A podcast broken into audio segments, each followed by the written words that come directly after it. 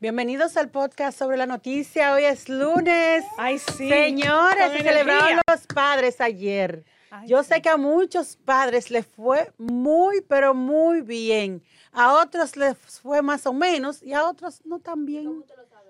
Ajá, eso que, pues señora, nada hay que salir a, la- las las probabilidades. calles. No, había que salir a las calles para tú ver la diferencia. Mateo, ¿cómo te Sí. fue? Dice María. María, ¿verdad, María? ¿Tú quieres saber?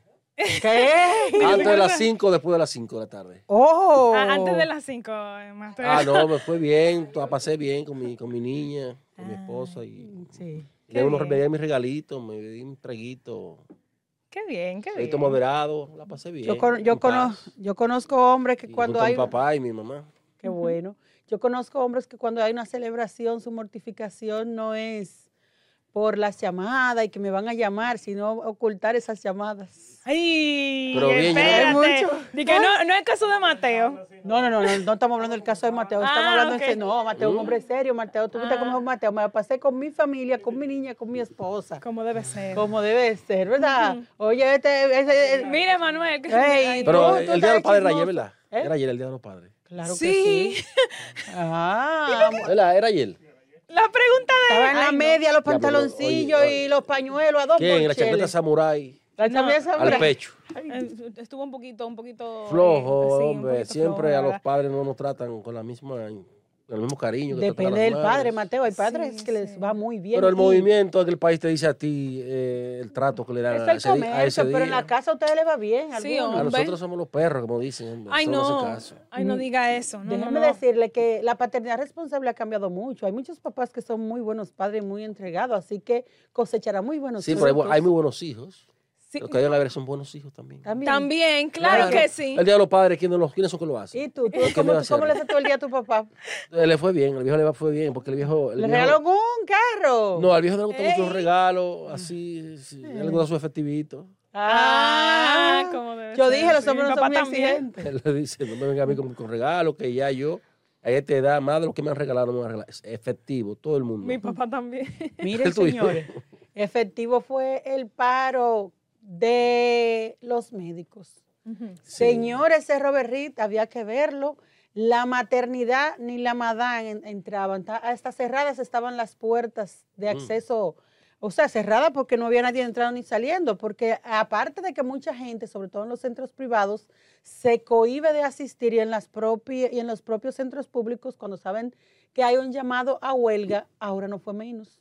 Oye, estaban como los fogones cuando no se han puesto. Rana le podían pasar. Ay, Solo ay, las emergencias, se llamaba así por el área de emergencia, había mucha gente en esos centros de salud, pero en el área de consulta, cuando iban le decían, lamentablemente, lo sentimos. ¿Y ¿Cuál es la demanda de los médicos? Una mujer que vino de, oye, Mateo, una mujer que vino de Bánica, tú sabes que hay que coger un burro, una bicicleta y algo más para llegar a Bánica. Fuerte, Otra señora de Bonao que se le veía la necesidad a esa dama con sus dos niños en brazos, Mira, amén de, de la, de, de la demanda. de la demanda que pudiera ser eh, razonable, esas son de las cosas que a mí no me agradan en un proceso de lucha. Ya esas protestas para mí son cosas del pasado. Para mí eso es un método anquilosa- anquilosado que hay que irlo superando como gremios. Porque aunque dice Senencaba que eh, se agotaron una serie de 14 pasos, 14 reuniones. reuniones, diálogos, conversaciones que no, que no surtieron ningún fruto y que por eso la protesta. Pero yo creo que finalmente quienes pagan las consecuencias son, son la gente pobre, los pacientes que vienen de lejos, como bien dices tú, Que la, tenías que de verlo. Bánica. Pobre, no hay mucha gente que ¿eh? son casi Llegar de miserables, que no Esa mujer tuvo que haberse levantado a las 4 de la mañana. Que había venido dos veces, porque en otra Oye, ocasión, entonces, pero llegar esa al tuvo un centro poquito médico- de suerte, que por emergencia se apiadaron un poquito de ella. Llegar al centro médico y no encontrar el servicio que se le está dando, que Es dicho sea de mano es malo, es malo. El servicio de salud dominicano es malísimo. En Y encima sentido de eso- general, sin sentido importar. general. Y encima de eso tú llegar y no encontrar ningún tipo de servicio. Oye, una mujer que viene de Bánica. Esas son cosas que de una manera u otra desnaturalizan, desmoralizan el plan de lucha que pueda tener cualquier gremio. Mira, Amén del fondo, porque yo sé que hay una serie de cosas que son entendibles, una serie de demandas, pero el gremio tiene que tener mucho cuidado. Mira, ahora tú sabes qué han hecho, han arrastrado a los hospitales públicos al proceso de lucha. Que ¿Sabes no para son qué? parte, porque recuerda Porque que muy pocos hospitales le dan servicio a las Al ARS. CS, pero, ¿qué han- pero lo han hecho ellos de manera de, mane- de manera inteligente, aunque poco, poco humano, para tratar de obligar al gobierno a intervenir frente a las Y déjame, RS. decirte, y déjame decirte que al parecer los pronósticos no son buenos. Según a mí me han adelantado, probablemente mañana a partir de las 9 tendrán una rueda de prensa los demás gremios de salud, llámese enfermeras, bioanalistas, odontólogos y de otras áreas que pudieran sumarse a esa protesta de los médicos. Pero e- es, como, es como dice Mateo, o sea, hasta el día de hoy no se ha, no se ha visto de una manera efectiva los resultados de hacer ese tipo de, de protestas. Solamente Más que la hacerle daño a los pacientes. Exactamente. Porque el, el solo hecho de tú arrastrar a los hospitales públicos, ¿qué te dice a ti? ¿Qué hay en la cabeza de Senencaba? ¿Eh? La parte comercial. Porque ¿en, en qué lugar coloca él entonces el servicio que se debe dar, que se debe garantizar, el juramento eh, Hipocrático. hipocrático que hacen los médicos al momento de, de- de- de- graduarse? ¿Dónde diablo queda? No es que estoy en dicho- contra del dicho, fondo de sus demandas, sino en la forma. Porque, fin y al cabo, eso solo, solo le hace daño a los, a, a los pacientes, a esa gente que viene de lejos, esa gente que no pueden pagar una clínica privada, que no pueden viajar a Estados Unidos a operarse, a darse seguimiento. Entonces, yo creo que fue una insensatez del colegio médico arrastrar en su lucha con, con el sector privado, con las Sa- ARS. Saludos, doctor. Permiso, Mateo. Tengo aquí en, en el teléfono al doctor Senencaba para que pueda hablarnos aquí en vivo en el podcast sobre la noticia con respecto a la lucha que ellos están librando. Este paro médico por 12 horas, doctor. Saludos, bienvenidos a este, bienvenido usted a este programa. Muchísimas gracias, Hilary. Como siempre, un verdadero honor. Cuéntame. Es, doctor, saber eh, la trascendencia, si el paro es por 12 horas, cómo se está cumpliendo. La evaluación. Eh, es la ¿Cómo se evaluación de ustedes. Bueno, ha habido un acatamiento general. No me gusta utilizar la palabra éxito, porque un paro a la salud no puede ser exitoso, toda vez que eso afecta a mucha gente y a uno, a uno le duele. Pero, ¿qué hacer frente a un gobierno que prácticamente nos ha tomado de relajo? que no ha hecho que su papel como interlocutor válido, confiable, eh, de prestigio, que ese papel lo ha hecho saltar, lo ha dinamitado, eh, con una credibilidad que ya no guarda esa confianza de antes eh, no nos dejó realmente otro escenario que no sea el de la lucha, el de los paros. Doctor, Los paros, la lucha está consignada en la Constitución. Eh, no estamos violando ninguna ley. Esto no debiera de pasar, pero está pasando porque el gobierno no nos ha dejado otro camino. Realmente, eso ha sido así. Buenas tardes, doctor. Nelson Mateo de este lado. Buenas tardes. Sí, doctor, una pregunta. ¿Por qué arrastrar a los hospitales públicos a una lucha contra las ARS? O sea, ¿qué, qué- qué papel debe, debe, de- de- eh, entiende usted que debe jugar el gobierno? para su conocimiento que en los hospitales públicos se está recibiendo del 25 al 40% de pacientes asegurados en las ARS que usted conoce. Ya nada más no van pacientes públicos. Allí están yendo las ARS y en buena cantidad, Ujú. y en muy buena cantidad. Inclusive, ese dinero que no debiera ser destinado a, a la seguridad social privada, régimen contributivo, nosotros, los cotizantes, en los cuales recae el sostenimiento de la, de la red pública, también le estamos cubriendo a las ARS parte de la frior- friolera de millones que ellos se agencian al ahorrarles que sus pacientes vayan a médicos privados. Están yendo a las consultas de los hospitales para que usted lo sepa. Doctor, ¿qué ha- han tenido las autoridades, eh, llámese el Consejo de la Seguridad Social, también CISARRIL y los, pro- los propios representantes de la ARS, algún acercamiento con ustedes? No. Si partimos de la impronta de quien dirige la seguridad social es el empresariado dominicano, por más que usted vea, eso es el sector financiero de la oligarquía criolla que dirige ahí. Cuando usted oye que las centrales sindicales, estas son gente que hace tiempo se vendieron a los banqueros, al sector empresarial. Caramba, doctor, está fuerte. Y, y, y salud pública, que debería haber sido el rector, prácticamente responde a los intereses de ellos. Lo que dice el Consejo Nacional de la Seguridad Social, que para mí es una institución cooptada, cooptada por el empresariado, no nos va ni no viene, porque el papel de esas personas en 22 años ha sido negarle a la gente salud de calidad y oportuna, y oportuna. Aquí tuvo una señora que a mí me tocó hacer una maestría con ella en educación superior, eh, del 17 al 20. Y ella vino porque su esposo, camino al trabajo, se fracturó una pierna entre sí. Oye, ese señor tenía cuatro meses, postrado en cama, porque el aire se lo han puesto difícil aprobarle ciertos procedimientos y ciertos materiales de osteosíntesis. Doctor, dos preguntas.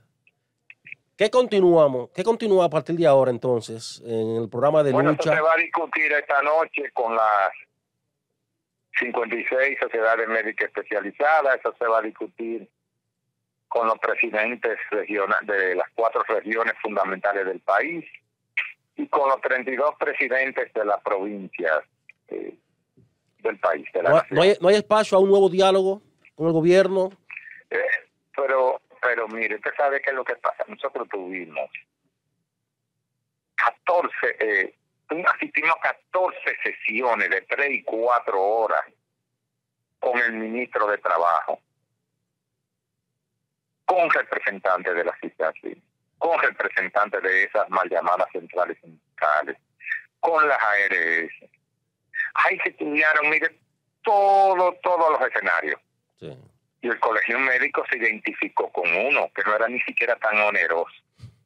Eran 2.200 millones de pesos. Para resolver todos estos problemas, Doctor, solo... eh, ¿usted sabe con qué salieron esa gente?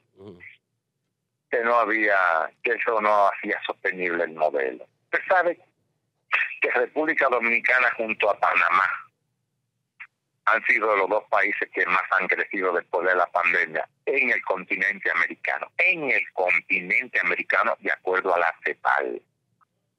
Obviamente, si yo le pregunto a usted, a Zuley, si ellos han crecido económicamente, ustedes saben que no, aquí ha crecido, ha crecido la oligarquía, porque estos gobiernos ni los ricos criollos distribuyen hacia abajo. Hay un índice para medir el crecimiento de la población, que es el índice Gini, no es distribución del PIB, es el índice Gini. República Dominicana de los que lo tiene más alto, y sucede que en el índice Gini, mientras más alto es, menos distribuye usted. Y los ricos criollos no distribuyen parte de sus ganancias. Sí. Para nada Doctor, tremendamente huraño, avaros. doctor, Avaro, un país que sigue creciendo y no distribuyen en salud.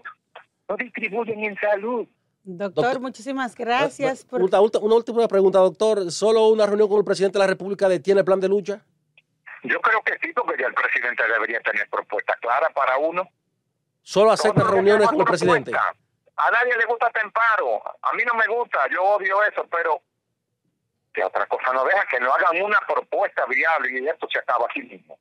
¿Puede ser a través del ministro de Salud Pública o solamente con el presidente de la República? Bueno, Daniel ya nos llevó donde la vicepresidenta y ella tiene poca capacidad resolutiva. Entonces resuelve el presidente. Doctor, muchísimas gracias por habernos acompañado en este podcast sobre la noticia. Un placer. Muy bien, ok. Buenas tardes, doctor. Eh, bueno, señores, escucharon a Senencaba, el hombre está, el hombre está montado, como digo yo, montado en cólera. Eh, 14 bueno. reuniones dicen que fueron suficientes para eh, agotar todo proceso de diálogo y que no le dejaron otra, otra alternativa que paralizar los hospitales. Mientras tanto, son cientos, por no decir miles de pacientes que en el día Que de hoy fueron a esa servicio. consulta pagando pasaje. Y eso es lo de menos, señora. Hay- no es menos cierto que hay muchísimos hospitales que dura la gente hasta tres, cuatro meses para conseguir una simple cita. Oiga, entonces, Sí. Y miren ahora, tú vas, se te cae, tú vas a durar más de un año. Gente que no tiene, que aunque quiera, entonces la gente se muere en ese, en ese trayecto. Ya lo sabes, Triste ya y lamentablemente. Pero bueno, el presidente Luis Abinader también ha hecho acto de presencia nueva vez en la Policía Nacional, eh, con, reunido con la Mesa de Seguridad. Ha sido una reunión extensa porque hablamos recientemente con Margaret Ramírez, quien está allá dando seguimiento al tema, y permanecen reunidos. Eh, en, las, en ocasiones anteriores, ya las 12, la 1, eh, se iba, con, iba concluyendo, pero hoy hemos visto que aún el presidente Luis Abinader está allá en el Palacio de la Policía Nacional. Hay varios escenarios, Mateo, de cara a esta reunión. No necesariamente, no, no tenemos la constancia de que se hayan tratado estos temas. Habrá que esperar cuando salga el presidente para que se diga, pero tenemos sobre la mesa el tema de Haití, eh, el anuncio que ha hecho... Antes, de tú, antes de tú salir un poco del tema, tú sabes que yo creo que el hecho de que eh, este fin de semana ha sido tan trágico puede ser la razón fundamental por la que se ha extendido tanto esta reunión. Exactamente. Fíjate lo que pasó en Rancho Arriba de San José. Sí, ahí, cuatro, ahí iba. Cuatro personas eh, fusiladas en lo que parece ser, de acuerdo a la, a la modalidad de la muerte, del crimen que organizado. puede ser producto del crimen organizado.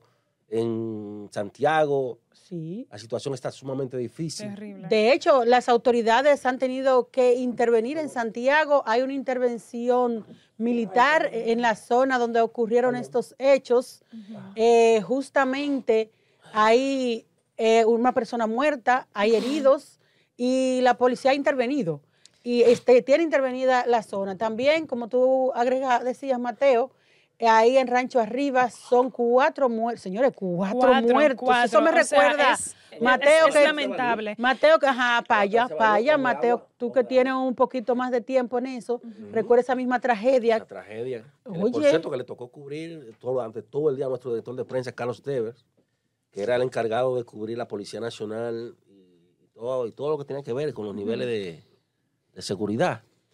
Y allí fue una matanza. Recuerdo que habían, había nicaragüenses, colombianos, Sí. etcétera. O sea, Sí, fue par, fue lo que se llama. La matanza de la payas. matanza de Payas que se sí, llamó. Sí, así se llama. Eh, parece que era, un- era un cartel que operaba eh, en el corredor sur.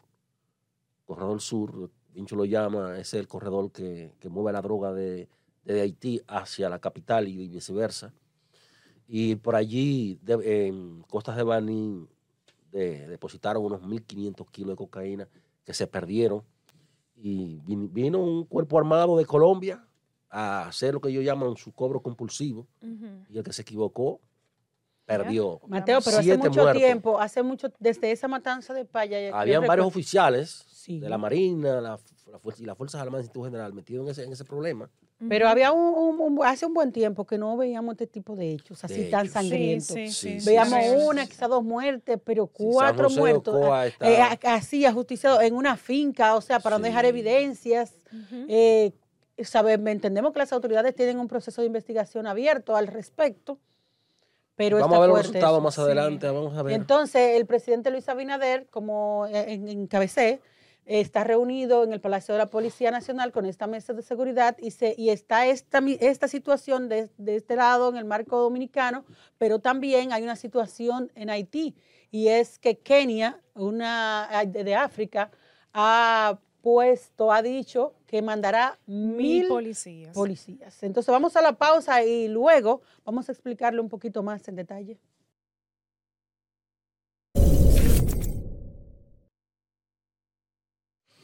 Y continuamos con más de este programa sobre la noticia. Eh, como mencionábamos anteriormente, si le dice el presidente, continúa en una reunión con la Policía Nacional sobre la Mesa de Seguridad Ciudadana. Estamos esperando respuesta de, de qué en esta reunión se pudo detallar para que así la población sepa con exactitud, porque lo necesitamos.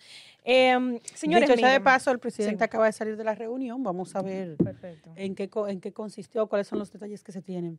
Pero antes de ya ese tema, también podrían ampliarlo en nuestra emisión de noticias, al igual que el podcast a las 7 de la noche en YouTube lo Sí, retransmitimos. sí. Nicole, tú tienes un tema muy importante con nosotros. Mira, el tema de los accidentes en República Dominicana ha- se ha tornado, o sea, totalmente horrendo, Pandémico. señores. Óyeme, la República Dominicana es el país con mayor tasa de mortalidad causada por lesiones en accidentes de tránsito en el ámbito mundial. Mundial, de acuerdo con los levantamientos estadísticos más recientes. Escuche, el territorio nacional ocupa el puesto número uno con un total de 65 muertes por cada 100.000 habitantes, según el conteo de World of Statistics que es eh, publicado este viernes.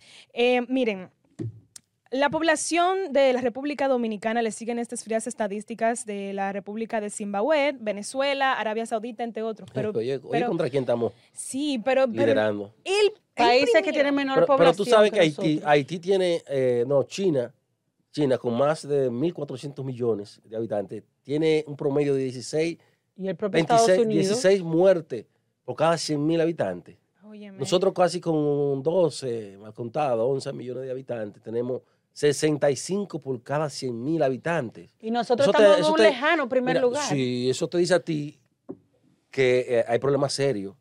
Ujú. Y no sé si tenga que ver eh, con la planificación, con la política de Estado, porque eh, algo tiene, algo Yo tiene que estar creo que sucediendo, aquí señores. influye mucho el alcohol y el amiguismo. Y los teléfonos. También. Y los Sí, teléfonos. Y los teléfonos. teléfonos. Los que ahí se, se, va en el amiguismo y, la, y esto porque el que está hablando por teléfono, el que está, ah, no sé fulano. No, mira, Sí. fuera, fuera del aire, y eh, yo estaba haciendo aquí con los muchachos una broma diciendo, señores, pero ahora sí que no me van a dar el carnet porque esto, es- esto yo supongo, Está fuerte, está fuerte. espero que se ponga más fuerte, yo supongo. o sea, que, que ellos tengan ese, ese reglamento más seguido, que no se dedique por amiguismo Aquí sí, sí, ni sí. nada. Tiene, tiene que, tiene que haber reglas más fuertes Y que se cumplan, claro está. Porque cada rato yo encuentro, señores, uno, uno de tres, cuatro choferes detrás y delante de mí, chateando, mira. No, y los semáforos, va sí, este sí, lado sí, sí. lejísimo del Oye, otro porque están chateando. Y chateando. hasta el periódico he visto yo leyendo gente. Y de noche da, y aquí de noche Hasta da pena. Sí, y, y el taponazo atrás y el vacío adelante. Así es. Ya tú sabes. Y de no, noche no, no. es un, es un peligro tú cruzar una calle, aunque estén, aunque tenga, estén en, En verde, rojo. en Pero, verde. Mateo, Ah, yo venía ayer de. Bani, en Bani hubo un largo taponamiento. Y cuando se investiga un- una, una patana virada, de, de eso, mira, hay muchas patanas aquí que hay que prestar atención a esos camioneros. Con la goma La- lisa, so- no tiene ajá, luces. sobrecarga. Es un desorden, es un Hay que desorden. evaluar esa categoría. En Tú el- sabes- de tránsito las- es un desorden. Y no, y, y entonces aparte, tuve que un vehículo que da para una carga, le montan yo no sé cuántas cosas. Y tú quieres ver, y tú, y tú quieres ver la magnitud del problema, vete ahí a la, a, a- a la independencia a- en la hora pico. Diablo, da pena ver cómo Esa es su la que chofer, su chofer te tiran, te tiran a su vehículo encima, Sí. por ir a, Ay, consi- ay, a ay. conseguir un pasajero. Ujú. Pero vete al kilómetro 9 para que tú veas. Sí. Y después te dicen, apúrese, apúrese, que tengo, si te Claro, chocan, y que te apures. cuidado Sí. contigo si tú le, si tú le dices algo o si le pasa cerca, porque te caen en trulla como, como los pavos. Porque te chocan y después te violentan. Porque son los Y te dicen, muévelo, muévelo, muévelo, cuando tú vas bien. ¿Quién? Muévelo, muévelo. No, pero No, no, y si, si no te mueves, te, te pasan por encima Sí. gente. Sí. Yo recuerdo recientemente, tuvimos un video, un señor que, le, que, que atestó contra una pared a un, a un Sí, ciudadano, sí. un Ahí conductor de vehículo, en la misma independencia. Yo creo que este es un sector que hay que, que, hay que intervenirlo. Primero, urgente. no solo por, eh, para, para educarlo, para, para enseñarle a esa gente que la vida de, de cientos de miles de, de- de dominicanos día a día depende de ellos. Como se ha hecho en la policía, hay que hacer una antidoping. reforma. El antidoping Ujú. a cada uno de ellos. Hay también que señalizar y reestructurar las vías. Hay que hay muchas vías mal hechas. Que el, maestro constructor o el ingeniero civil, con tal de ganarse unos pesitos, eh, utilizó un Y que bastante cara se las cobran al gobierno. Por cierto, así es. Bastante cara. Mira, el ministro de Obras Públicas dijo recientemente que hay unas 100 obras intervenidas por defecto. Eh, o sea, son de las cosas que se necesitan de manera integral para ir enfrentando ese flagelo, como acaba de leer Nicole, que ya nos, nos establecen a nosotros como el primer país del mundo muerte por accidente. Que nos restablecen porque el año, pa- 65. en los demás años ha, ha Sí, sido así, sí. pese a los esfuerzos. Porque mira, ahí tenemos una red vial, que es un esfuerzo que se hace Sí, sí, sí, para sí. tratar de medir de todo esto, los mismos agentes que Así son es. colocados, los semáforos, pero nosotros también como ciudadanos tenemos una responsabilidad. Así es. Miren, señores, hace poco tú y yo, yo pude traje el tema de Haití y yo decía que, que ciertamente estaba, había, había una decisión de, la, de las Naciones Unidas eh, sobre el tema haitiano. Y tenía, me habían, me habían dicho que quien iba a encabezar esa, una, una posible eh, militarización haitiana eh, era un país africano. No me dijeron que se trataba de Kenia, Sí, es Kenia. Pero ya en el fin de semana Kenia pues ha tomado la decisión, la- ha hecho la propuesta formal ante las Naciones Unidas de, de ser ellos quienes encabecen eh, una, una fuerza de paz en Haití. Eh, Kenia, tú sabes que los orígenes haitianos están muy ligados a, a- a Sí, África sí, claro. sí. y a esos países. Yo creo que, que no, no- no cae mal de un todo que es un pueblo que tiene alguna similitud con Haití, sea quienes vengan a dirigirlo, así se, así se evita pues ese recelo racial que pueda producir, como cuando tú mandas Gracias. Cuando tú mandas a un blanquito a dirigir un moreno en Haití, pues obviamente tú sabes que eh, va a haber dificultad, va a haber roce, Sí. hasta para cumplir cualquier disposición que se le quiera que se le quiera establecer. No, y se Es- escucha como muy por encima, pero sí, es real, es no, real. no, es un Psicológicamente tema, es un tema real. que, que tiene mucho que ver con la cultura Claro, y el tema racial. claro. Ahora yo creo que ellos se van a entender, ah, porque los esos kenianos no Me- relajan. eh, ya lo sabes. Esos morenos no juegan. Dan duro. bueno. Y Dan duro, y Mateo. dan duro No, y, tienen el- y tienen casi el mismo método de Haití.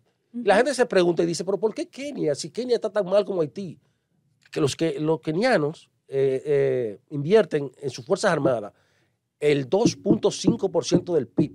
O sea que ese es un sector que aunque la sociedad está, no está económicamente muy estable, ese es un sector privilegiado en Kenia. ¿Por qué? Porque es ahí, sobre, esa, sobre esos fusiles, que descansa la poca estabilidad que haya, democrática o no, en Kenia. Decirle a la gente que, que Kenia está en África. En África, Sí, creo que fue Que África sí, Central. en en sur, sur de África. Está al lado de eh, Zimbabue. Zimbabue. Mateo, Eh, búscate ah, el sí. mapa, que tú estás ahí, Sí. ¿verdad? Para Sí, que... hace- ahí está más es- a ti es limítrofe, está, es pero- limítrofe Es con un país de, de Pero, África pero lo Oriental. cierto Oriental. es sí, que es de África. Limita con Zimbabue, me parece que. Busca ver, búscale los límites. Sí, también, déjeme decirle... De reciente creación, esa república, ¿tú sabías? Eso es del 63. Sí, lo El quería. 12 de diciembre del 63.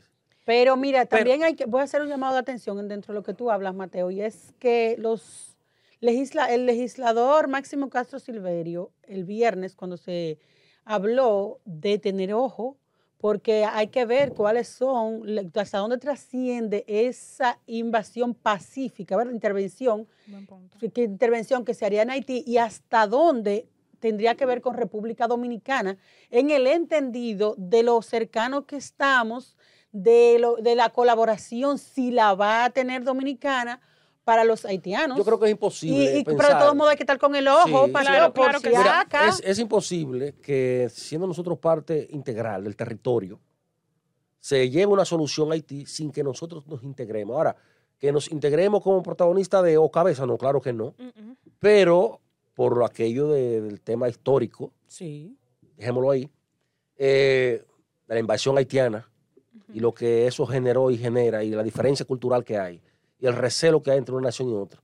Sin embargo, déjame decirte que es imposible que se lleve una solución a, a Haití, eh, a- al problema haitiano, sin que nosotros nos integremos, ya sea prestando nuestro territorio a, a- esa- esas naciones internacionales para que desde aquí esto sirva eh, de, de centro de acopio, porque de este lado hay seguridad Sí, que tengan una base. son una, una base que puedan permitírsele aterrizar en el, en el aeropuerto María aeropuerto, sí, Montés, es verdad, es etcétera, etcétera. Eso, eso es algo que de lo que nosotros no nos vamos a salvar. Ahora, debemos manejarnos con cuidado, porque después que se van entonces a misiones internacionales queda el conflicto Y de no caer también en la injerencia. en la injerencia. Exacto. No, que se cuide la soberanía nacional, pero de ahí a que se crea que nosotros no vamos a formar, eso es imposible, porque de una manera u otra eso nos afecta a nosotros. Todo el mundo ha visto la posición del presidente de la República en cada foro internacional al que asiste, porque es un tema que a nosotros nos toca de cerca. Y mira, hoy conversaba con el, el vicepresidente del Senado, Santiago Zorrilla, y el señor dio, dio la diana. Él decía, él me decía, igual que Dionisio Restituyo, presidente de la Comisión de Derechos Humanos de la Cámara de Diputados, ellos decían, mira, sin el respaldo de Estados Unidos y la comunidad internacional, Kenia no va a tener éxito. Pero igual, ningún proceso de militarización en Haití va a tener resultados buenos si eso no viene acompañado de políticas sociales, de una intervención económica. Oye, tú le jaltas la barriga a un moreno de eso y olvídate que va a pensar mejor. Oiga, hermano, dicen que el que está harto no pelea. No pelea. No Pero pelea, ¿cómo que diablo tú le exiges a un moreno de eso eh, que deje de Una buscarse unos chelitos bajo las condiciones que ellos se lo buscan con el estómago vacío o tú con un fusil en la mano? Oye, va a haber problemas. Entonces tú tienes que, conjuntamente con la fuerza militar, tú tienes que llevar soluciones. ¿Para qué? Para que eso sea como manera de, eso sea como, como un, un incentivo a la obediencia. Es exacto. Porque no todos los haitianos están en rebeldía. Es un grupo No, que ha, claro que no. ha sometido Bueno. a ese pobre pueblo. Tú te das cuenta ahora en, en- en la posición de las autoridades sobre la intervención. Eh, El canciller la respalda totalmente en, en su justa dimensión, pero hay un grupo encabezado por Joseph Yo sé Claudette, Claudette, Claudette Joseph- que no están de Joseph. acuerdo, porque esas son de la gente que viven enriqueciéndose del caos que hay en Haití. Y de hecho, tú sabes que Dominicana y varios países, incluyendo Canadá, le bloquearon a él la entrada. A él y a un grupo eh, hasta esos países, incluyendo aquí. impedimento de entrada, tiene, Y incluyendo, bueno. incluyendo República Dominicana. Sí, pero eh, mira, eh, también déjeme decirle en otro orden de ideas que eh, tú no hablabas, Mateo, de Lila. Lila dijo que Lila Ah, está por sí. declararse en huelga de hambre. Lila, una- de mis diputadas Lila- favoritas, la expresidenta de Ah. la Cámara de Diputados. Lila está mal, Lila está mal, Mateo. ¿Por qué? Pues Yo voy haciendo huelga de hambre, yo con una huelga de hartura. Oye, ¿Verdad? ¿qué dice usted que con hambre, Ah, pero mira- que con hambre se hace, se, se- o sea, ¿qué batalla se hace con hambre? No, ya me dijo a mí fuera de récord. Yo había matado pájaro de un tiro. ¿Y yo por qué, Lila? Voy a reclamar mejores atenciones para, el, cen- para mi centro médico y voy a rebajar 30 libras. Ah, va a rebajar 30 Ah, libras, pues. Ah, caramba. Sí, pero entonces como quiera, pues morir, que tenga cuidado, doña Sí. Lila, mire, la mujer de medio uso no podemos estar haciendo de- dieta estricta. No, No, mira, yo no, hago mira. mi huelga de hartura, venga acá. O sea que ese, ese hospital de- Oh. de, los Llanos es uno de los hospitales que se intervino en el, hace, en el, do- en el 13, 14. Eh, ya terminando el gobierno de Danilo Medina. No, en el 16 creo que fue. y la base la Dentro de los 56 hospitales que intervinieron, ¿te recuerdas? Ese fue uno y que desde entonces allí solamente... Lo que pasa, lo que se Mateo, se, son intervinieron, se, se intervinieron en todos esos, esos hospitales, pero hay muchos que no se terminaron, No, muchísimos. no. Pero ya, de lo- hecho, ya el lo gobierno, este gobierno mantiene también intervenidos varios Sí. hospitales, algunos de esos mismos, y otros que fueron terminados, pero están ahí. Como, mire, Luis Eduardo Aybarlo, te lo- apenas se ha abierto una parte porque es un hospital grande, muy complejo. Eh, el mismo Villini están a medias. Muchísimos, porque entonces todo el mundo criticó en su momento, y es la verdad, Mateo, como tú intervienes 56 hospitales juntos, Sí, es sí. buena la iniciativa, pero ar- arréglame unos cuantos claro. los de prioridad y déjame Deja los otros. Por parte, como Porque mira, ahí la- eso. miren, Ok. eh, la embajada de Estados Unidos está diciéndole, señores, a las parejas, a esas parejas inversionistas, que esas fotos íntimas que se las ahorren allá en la ¿Cuál? embajada. Están llevando, parece que le están llevando a la embajada a la prueba. Tú sabes que esa gente Sí. son muy literal Sí. y le gusta que mucha gente se hace pasar explícame por eso, pareja. Explícame eso. Bueno, yo veo que la Embajada de Estados Unidos mandó un aviso de que por favor esas parejas que están llevando fotos íntimas, que no ¿Cómo es necesario que fotos la lleven. Tú sabes que para hacer el pedido de pareja, Mateo, no sea tan ilustrativo. Entre las ¿Qué? de Sí, amor entonces parece, no sé son. sexo. Parece que le han llevado una foto muy reveladora. Fotos íntimas teniendo sexo. Parece que la embajada han llevado unas fotos muy reveladoras. Tú sabes que el dominicano es muy creativo.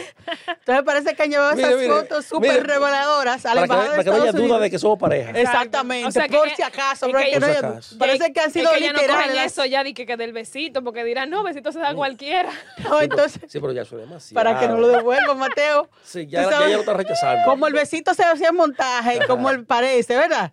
Y toda esa relación, ahora se parece que le están llevando demasiada gráfica. Entonces, Con foto y todo, Con- y con selfie ahí. yo no sé cómo lo están haciendo, pero ¿Te parece, ay Dios mío, parece que ¿Eh? Playboy, ¿qué se llama? Como la cosa de triple X, Ajá, está... Son fotos triple eh, X. Le están, parece, parece, parece, no se ha dicho. sonrojados y- No se ha dicho, Mateo, pero ya no, está- no, no, están no. pidiendo que la gente no sea tan gráfico al momento de llevar las fotos de íntimas de la relación de pareja, esas relaciones conyugales. de- tú sabes que cuando un cónyuge pide, eh, pide a la otra persona, los gringos piden prueba. Claro, de que en realidad están Piden casados. prueba. es Y entonces la prueba uno encima de otro. Ya, Yo no sé si arriba o abajo, pero... eh, o al- No, yo pero- supongo que Oye, pero eso- medidas extremas, porque como ya no están quizá como antes, no, que se dieron un piquito, ya, dale la, la. No, no, no, quizás medidas extremas están tomando la ¿Tú, Bueno, tú tienes pero visa? yo- ¿Tú tienes visa? No, yo no tengo ¿Y tú visa. visa? Estoy en proceso. Cuidado con la foto. ¿eh? Eh, no, porque a mí no están pidiendo, yo no la están Ah, pidiendo bueno. tampoco. No, ¿Tú tienes un novio, no, Nicole? no, Nicole no no. tiene un novio. ¿Tú tienes No. novio, Nicole? No, no tengo novio. Pasemos a la otra noticia. Entonces, ya ya- Nicole. Pero los que, los que quieren mangar su visa, los que están en proceso, los que están mangando su visa, ya saben, la embajada de Estados Unidos. No coge foto. No, no, no, no, ellos cogen fotos, los que no quieren esas fotos tan reveladoras. Exacto. Parece que están llevando fotos muy reveladoras, de repente van como son tan creativos, van ellos mismos y lo hacen y en persona para demostrar cómo es el asunto. Ay, mi madre, ay, mi Así madre. que ya ustedes saben. Bueno, señores, se fue el tiempo. Cuidado con estar haciendo acrobacia, porque hubo uno que se cayó del 68 piso haciendo acrobacia o un Cuidado, youtuber. La gente hace sí. tantas cosas por los likes, así No que. la cama que tú a Señores, "Tss, a las se me 7 de la, cayó". no- a las 7 de la noche, Mateo, seguiremos con más Así aquí en. YouTube. Bye. Nos vemos. Bye. Bye.